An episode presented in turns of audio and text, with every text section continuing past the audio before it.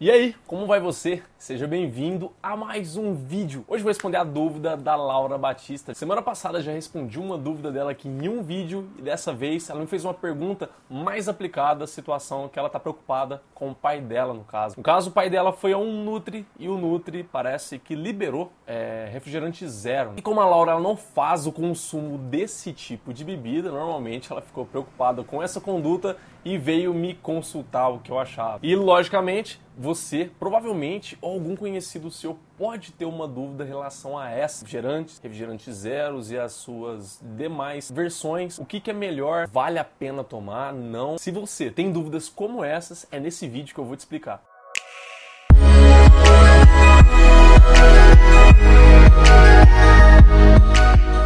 Bom, Laura, e você também que está me assistindo, o fato não é tão simples assim como é legal tomar ou não é legal tomar. Provavelmente o nutricionista que liberou o refrigerante para o seu pai não foi necessariamente um ato errado. Eu não vejo dessa forma. Provavelmente ele deve ter tido algum motivo para isso. Motivo qual, por exemplo? Talvez o seu pai, talvez você que está me assistindo aí, necessariamente toma refrigerante quase sempre, ou com uma frequência alta, digamos assim. E você gostaria de diminuir isso, ou quiçá até ficar livre disso. Quando você procura um profissional, ele avalia, percebe que você tem esse hábito com refrigerante ali muito frequente, percebe o malefício disso para você e até que sai em relação ao seu objetivo, por exemplo, o emagrecimento, vai depender do profissional, mas muitas vezes esses profissionais eles vão lá e vedam isso. Então eles vão falar, ó, você vai parar de tomar refrigerante e tudo mais. Quando você gera uma proibição para uma pessoa, automaticamente você ativa nela alguns instintos que ela não vai levar aquilo que você está falando para ela a sério. Quando você tem um hábito que você gosta muito, ou quando você acaba fazendo ele, isso te traz prazer, e chega alguém fala para você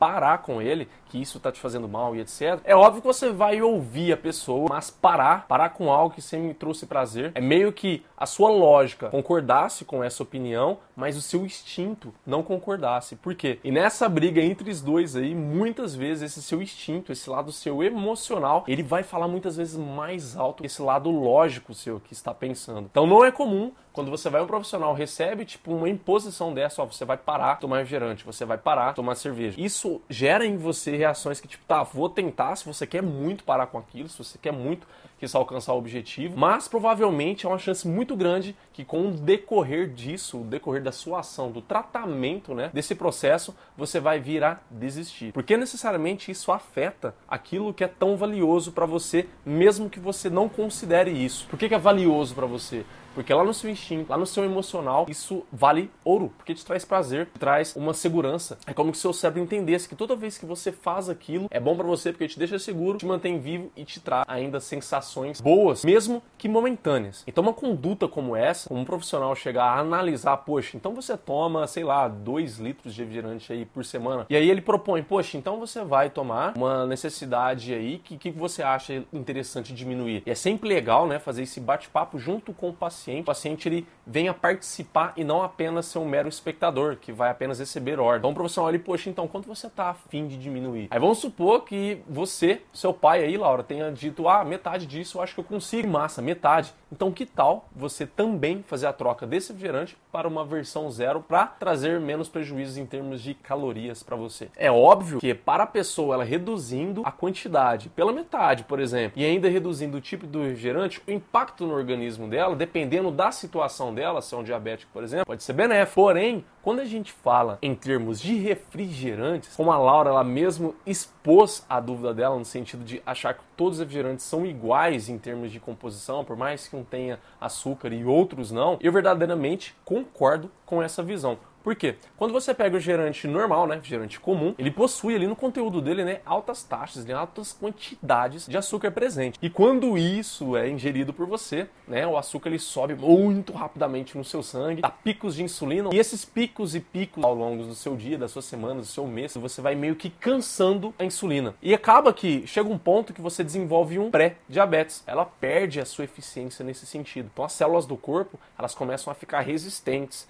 começam a falar um chega para lá para insulina. Por outro lado, quando você adere a refrigerantes zero, né, light, etc, normalmente eles retiram total ou parcialmente o açúcar e acrescentam algum adoçante. Na grande maioria das vezes são adoçantes ruins em qualidade. Como podemos citar aqui, sacarina sódica, ciclamato, são alguns dos mais baratos, mais utilizados e eles estão altamente ligados há muitos anos aí já sendo investigados a vários tipos de câncer, como por exemplo de pâncreas, de intestino. E temos também o aspartame. Aspartame também algumas vezes utilizado, é banido em vários países. E esse aspartame, além de relacionado com alguns tipos de câncer, ele está relacionado também a doenças do sistema nervoso central, como demência e Alzheimer. E recentemente, uma empresa grande aqui no Brasil e no mundo também, ela trouxe uma proposta do refrigerante que seria mais fit, mais saudável. Né? A proposta deles foi reduzir o açúcar pela metade e complementar com um adoçante natural. Essa proposta é interessante, acaba que não é por qual motivo? Porque todo refrigerante que se preze, ele tem vários e vários e vários aditivos químicos. E esses aditivos químicos, eles estão muito relacionados também a todos esses problemas que eu mencionei. Não é um produto de qualidade nutricional, como um suco natural de frutas, por exemplo, seria. No refrigerante você não encontra esses compostos nutricionais. É apenas propriedades para acrescentar sabor, para acrescentar textura, né? Aquela propriedade de gás faz estimular estimular o seu paladar, a sua língua que você gosta. Provavelmente o adoçante mais utilizado no mundo, que é a sucralose hoje, já tem relatos aí de estudos científicos mostrando sim uma influência dela bem semelhante ao do açúcar no sistema nervoso central e parece que faz com que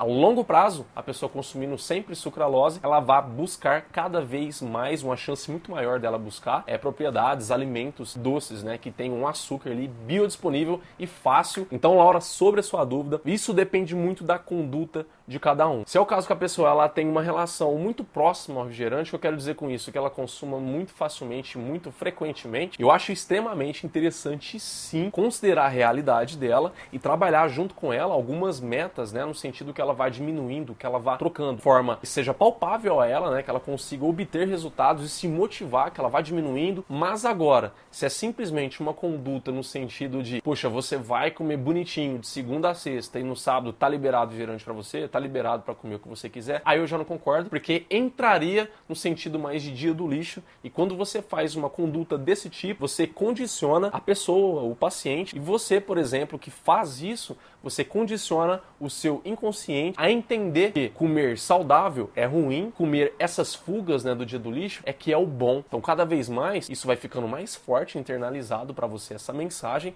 e fica cada vez mais difícil você comer comida de verdade, você comer realmente comidas que são gostosas, que vão te trazer resultado que você tanto quer e fica cada vez mais fácil você aderir aos alimentos mais industrializados que te viciam, que te tornam mais vulnerável a eles. Bom, gostou desse vídeo?